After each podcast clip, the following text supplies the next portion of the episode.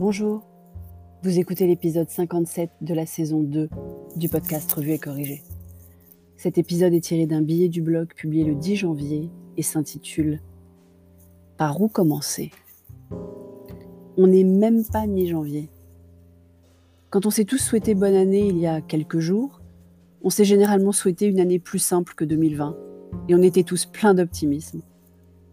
On n'aurait pas dû se souhaiter bonne année. On s'est porté le mauvais œil et on a vécu une semaine de dingue. Semaine de dingue en France déjà. Ça a été le bazar sur la vaccination. On va pas revenir dessus, me direz-vous Ben si, un peu quand même. Parce qu'apprendre que depuis début décembre, il y a non pas un, non pas deux, mais trois cabinets de conseil, même peut-être quatre, personne n'est sûr, ça veut dire beaucoup d'argent et supposément de neurones pour arriver à un document de 45 pages et un process incompréhensible mis quasiment à la poubelle au bout de deux jours sur le terrain.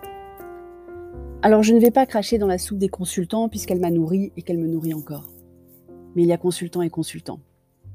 Ceux et celles qui pondent des slides et des process sans jamais avoir travaillé sur le terrain, et celles et ceux qui mettent leur expérience et leur expertise pragmatique au profit d'entreprises qui en ont besoin à un instant T. Vous avez compris de quelle sorte je me revendique. Il paraît que ça va mieux, et que ça va aller de mieux en mieux. J'espère. Il est vrai qu'on voit à présent tous les médecins de plus 50 ans connus, et depuis 9 mois on en connaît un paquet, se faire vacciner sous les caméras. Tant mieux. On aurait dû commencer par ça. Semaine de dingue aux US. Peut-être d'ailleurs que je suis un peu chafouine parce que j'ai peu dormi la nuit de mercredi à jeudi, donc du 6 au 7 janvier. Vous voyez de laquelle je parle?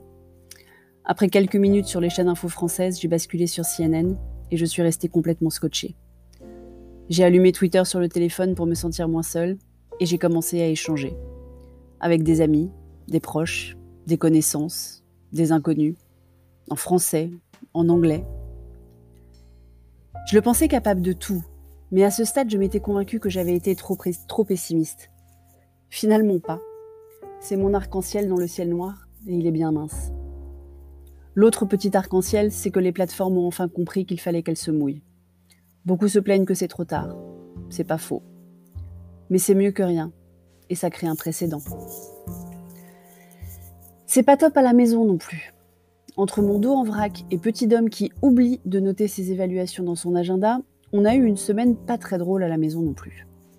Alors certes, mon grand âge n'arrange pas les choses, et si j'arrive à peu près à voir à présent, je ne me baisse pas encore normalement dix jours après le dernier rendez-vous chez l'ostéo. Un nouveau matelas est arrivé il y a quelques jours et j'y ai mis tous mes espoirs. Mais c'est surtout Petit Dom qui nous a fait tourner en bourrique cette semaine. Et quand je dis nous, c'est cher et tendre et moi, bien sûr. Il est revenu avec des évaluations notées dont nous n'avions jamais entendu parler. Donc que nous ne l'avions jamais fait travailler. Inutile de vous préciser qu'il ne les a pas travaillées tout seul non plus, et que les résultats ne sont donc pas les mêmes que celles pour lesquelles on est prévenu.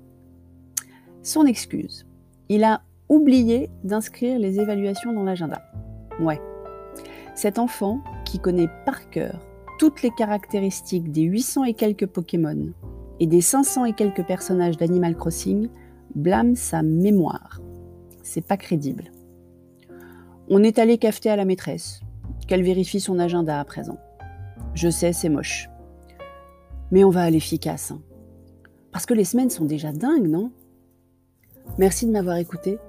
Si vous écoutez sur Apple, surtout laissez un commentaire avec vos 5 étoiles et sur toutes les plateformes de balado-diffusion, abonnez-vous et partagez. À bientôt.